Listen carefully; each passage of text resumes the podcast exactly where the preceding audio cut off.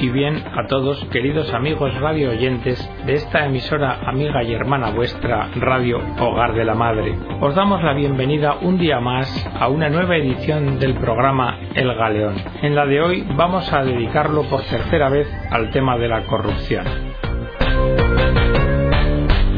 En el libro Las redes de la corrupción de Peter Eigen, fundador de Transparencia Internacional, al abordar la corrupción en España en colaboración con Manuel Villoria Mendieta, director del Departamento de Gobierno y Administración Pública del Instituto Universitario Ortega y Gasset y catedrático de Ciencia Política de la Universidad Rey Juan Carlos, dice las sociedades democráticas se sostienen en una sutil y frágil red de confianza. Confianza en que las reglas del juego serán respetadas, en principio, por todos. Confianza en que existen instituciones imparciales que garantizan el respeto y sancionan los incumplimientos de las normas. Confianza en que las políticas públicas tienden a buscar el bienestar colectivo y no el de unos pocos. Y para que esta confianza exista y se renueve, se requiere, entre otros factores, un gobierno que respete los valores que proclama. Frente a ello, es evidente que una de las mayores amenazas para poder sostener la red de confianza que hemos dicho es la corrupción, tanto con carácter general como la corrupción de los gobiernos en particular. La corrupción opera como uno de los más importantes mecanismos deslegitimadores de los regímenes políticos y sus instituciones. Luchar contra el fenómeno debe ser por ello una de las prioridades de todo gobierno democrático que quiera consolidarse. De ahí que en los últimos años se sitúa en un primer lugar entre las preocupaciones políticas y sociales la del incremento de la corrupción. Pero ¿de qué hablamos cuando nos referimos a la corrupción? Nos referimos a un abuso de confianza, a una utilización fraudulenta del poder que se ha reconvertido así en palanca de defensa de intereses privados. Cuando un gobierno completo, uno de sus miembros o uno de sus funcionarios usa el poder para beneficiarse directa o indirectamente en lugar de buscar el interés general, está actuando de forma fraudulenta. Según Delaporte Bonucci, la corrupción tiene que ver con el uso abusivo de los recursos públicos para obtener beneficios privados. En definitiva, lo que el corruptor busca son dos tipos de beneficios, o influencia sobre la toma de decisiones o información confidencial, o ambas cosas a la vez. Los beneficios privados para el corrupto son muy amplios y pueden consistir en dinero, pero también en regalos no monetarios o en el buen trato de los medios de comunicación. Estos beneficios privados pueden ir directamente al patrimonio del corrupto, pero también pueden ser usados para campañas electorales propias o ajenas.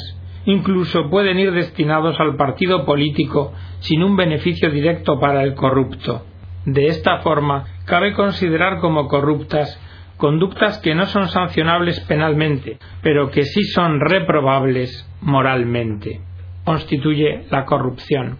En la página web solidaridad.net encontramos un artículo que dice Medidas contra la crisis sin luchar contra la corrupción, la corrupción asfixia al mundo. El monto de los desfalcos y robos a las arcas públicas por las élites corruptas puede alcanzar cuantías similares a las deudas conjuntas de muchos países del mundo y es el mayor obstáculo para que muchos países puedan desarrollarse económicamente. Una espesa trama de burócratas, políticos avispados y élites del mundo empresarial y financiero ha tejido una túpida red que nos ha inundado de reglamentaciones ineficaces y confusas, falta de control de la Administración, códigos penales y procedimientos hechos a medida de los corruptos y sistemas fiscales facilitadores del blanqueo de dinero y evasión fiscal. En el caso español lo comprobamos día a día. El 70% de los alcaldes acusados e investigados por corrupción han mantenido su sillón de mando.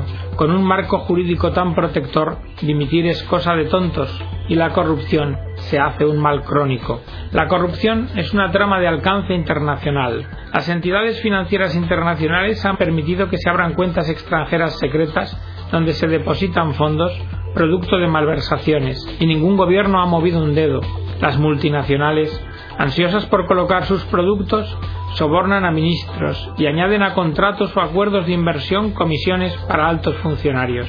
En algunas naciones occidentales, el soborno de extranjeros con fines comerciales es legal e incluso constituye una deducción impositiva legítima. Nuestra gran obra pública, los aeropuertos, la alta velocidad y las infraestructuras están plagadas de estos regalitos.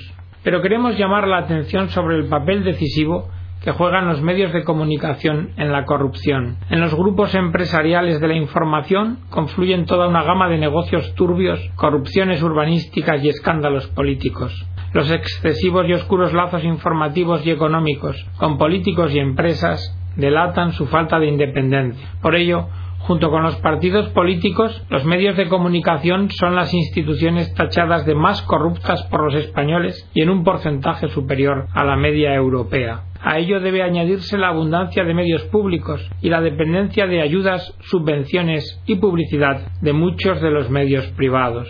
Rajoy llegó al gobierno, mientras eran juzgados dos presidentes de autonomías gobernadas por su partido. Pero no dijo ni esta boca es mía, y ha preferido aprobar una batería de medidas económicas contra los débiles como si fueran ellos los culpables, y sigue sin afrontar la sangría económica que provoca la corrupción.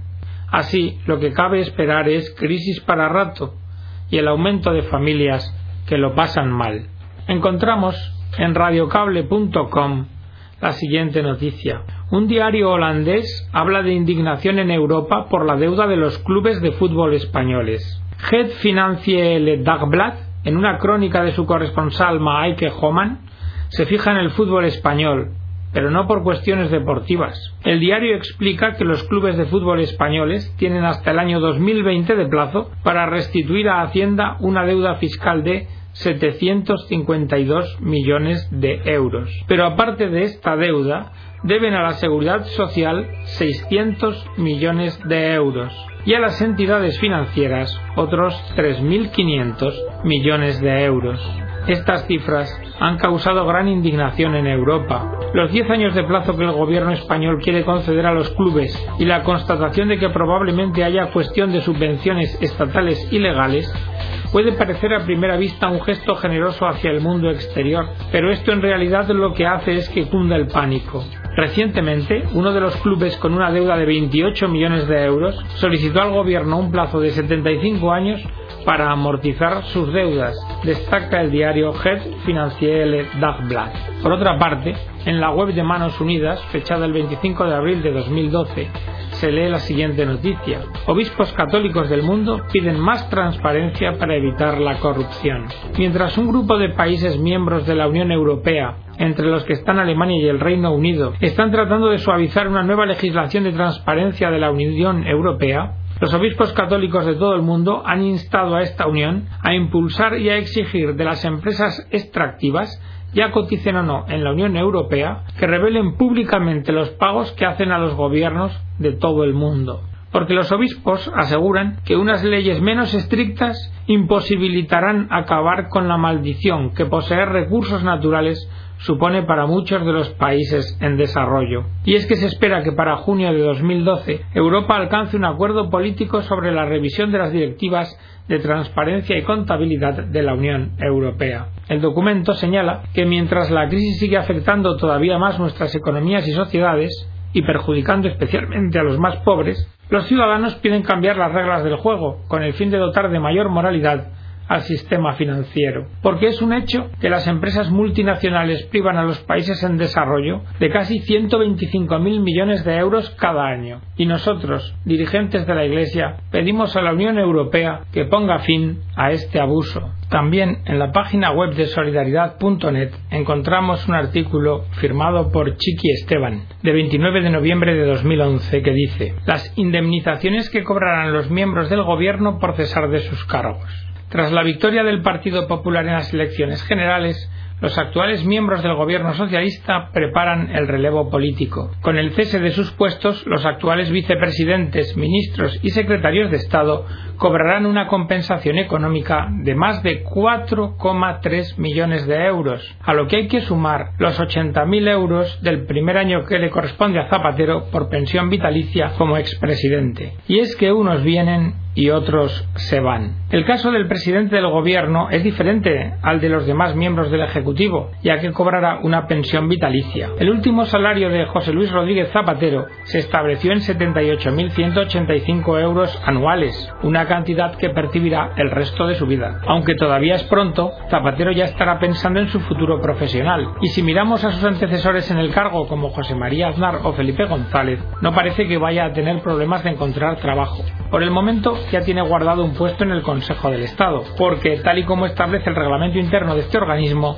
los expresidentes de gobierno tienen acceso a un sillón en dicho órgano, y este puesto está remunerado con una retribución anual de 72.100 euros, que podrá el señor Zapatero compatibilizar con la pensión vitalicia. Así que de momento su futuro parece que está asegurado. Por otra parte, encontramos otro artículo, el 1729, en esta página web, en el que se dice, durante el año pasado, cerca de 50 asientos de los consejos de administración de las empresas del IBEX 35 estaban ocupados por personas que tuvieron cargos públicos relevantes. Los grupos energéticos cuentan con un imán especial para los líderes retirados de la gestión pública. Gas Natural Fenosa, Endesa, Red Eléctrica de España y Enel destacan por haber hecho un hueco a políticos españoles en sus consejos de administración. Y desde luego una mención especial merecen las cajas de ahorros. Las 36 entidades, entre cajas, los conocidos SIP y los bancos nuevos que han constituido, suman a 239 políticos en sus consejos de administración. Estos representantes públicos, en activo o retirados,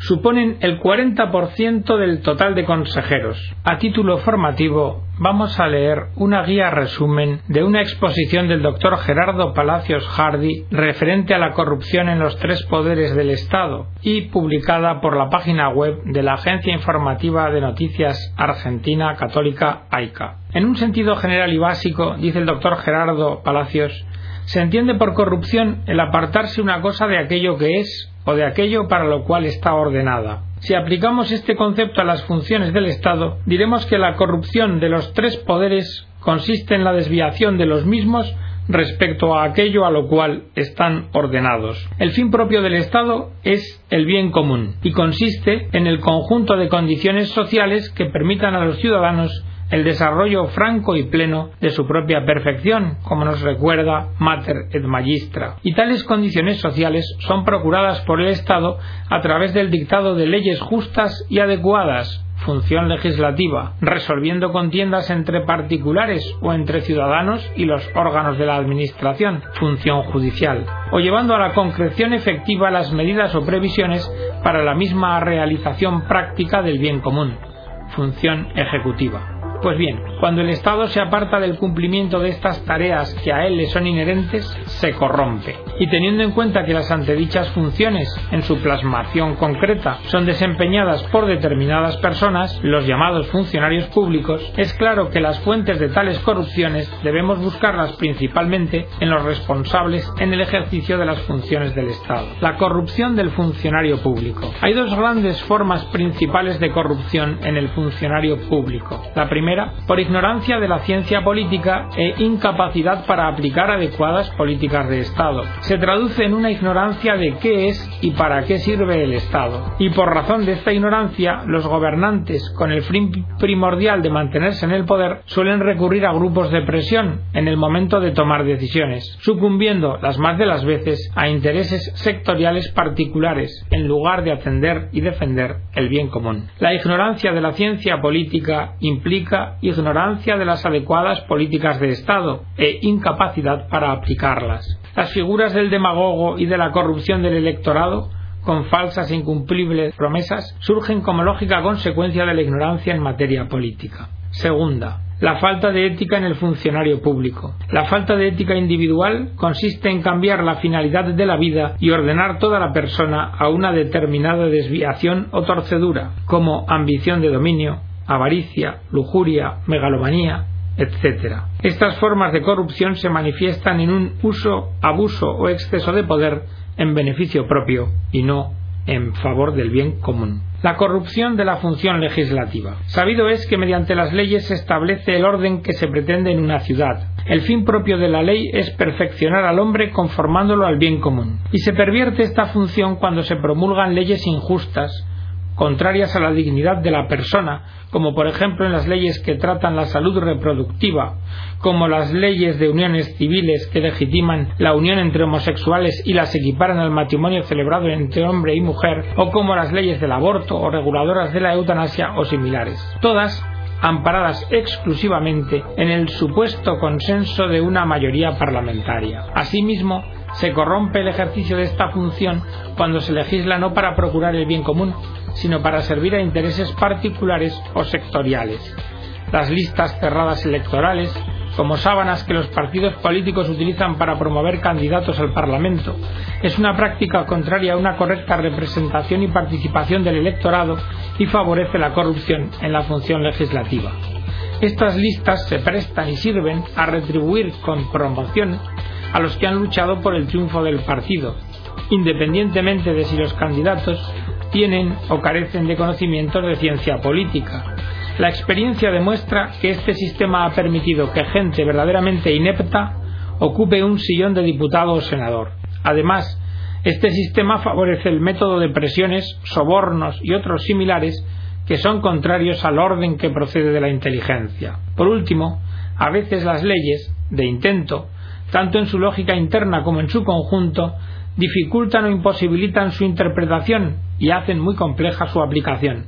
Por lo cual, el administrado en este sistema, al ver el costo alto que le supone una ley determinada, prefiere corromper al funcionario encargado de su aplicación, porque le sale más barato y más ágil que esperar a la resolución del trámite. Corrupción en la función judicial. Corresponde a esta función el administrar justicia. La impunidad que subsigue a la comisión de muchos delitos y a sus protagonistas, el letargo en la sustanciación de los procesos y en la resolución de las sentencias representan formas en las que se corrompe la función judicial con las lógicas consecuencias de sensación de inseguridad jurídica y desconfianza hacia jueces y funcionarios judiciales. Se vive con la certeza de que la justicia no es para todos, sino solo en favor de algunos, y a ello se suma la manipulación política que tiene lugar mediante la elección o designación interesada de funcionarios judiciales. La corrupción de la función ejecutiva. El ejercicio corrupto de esta función genera distorsión del bien común. Aquí tiene incidencia tanto la mala acción como la omisión irresponsable. Mala acción cuando se malversa o maladministra el patrimonio público, o cuando se ignoran las disposiciones del Poder Legislativo y se les reemplaza a través de decretos gubernamentales. Omisión irresponsable, cada vez que el Estado desconoce las necesidades de la comunidad y declina su función subsidiaria o retrasa la aplicación de políticas precisas en áreas de su incumbencia, como por ejemplo en asuntos de salud, vejez o sectores con carencias.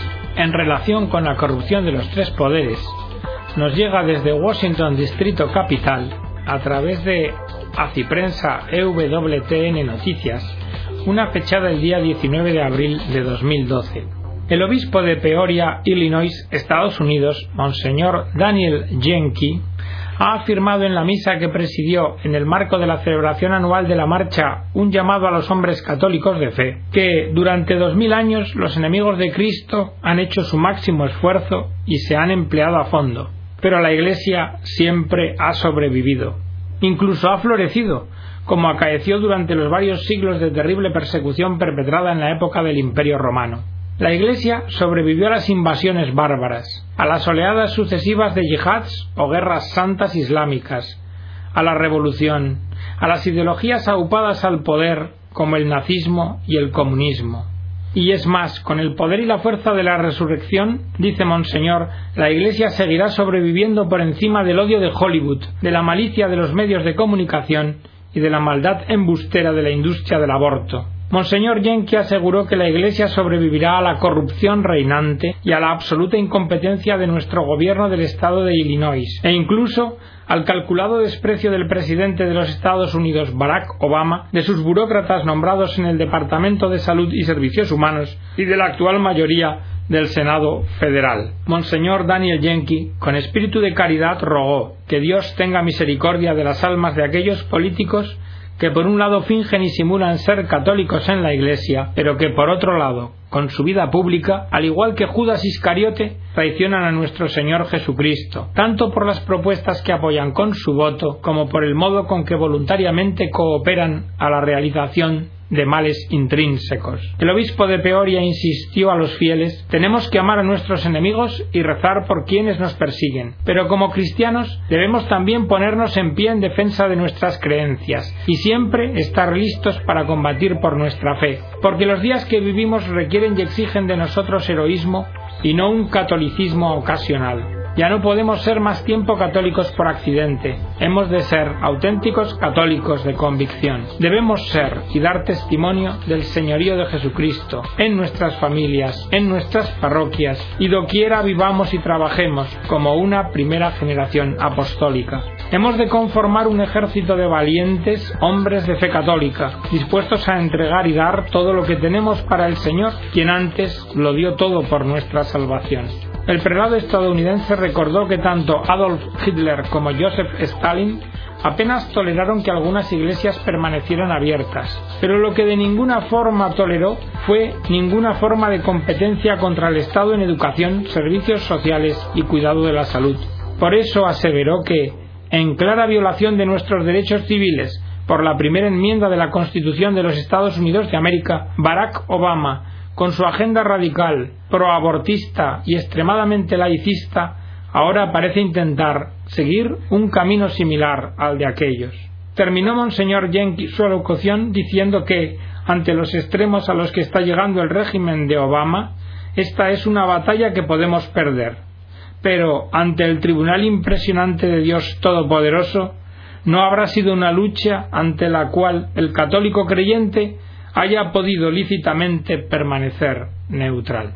Y hasta aquí, queridos amigos, la edición del programa de hoy, esperando que haya sido de vuestro agrado. Que Dios os bendiga a todos.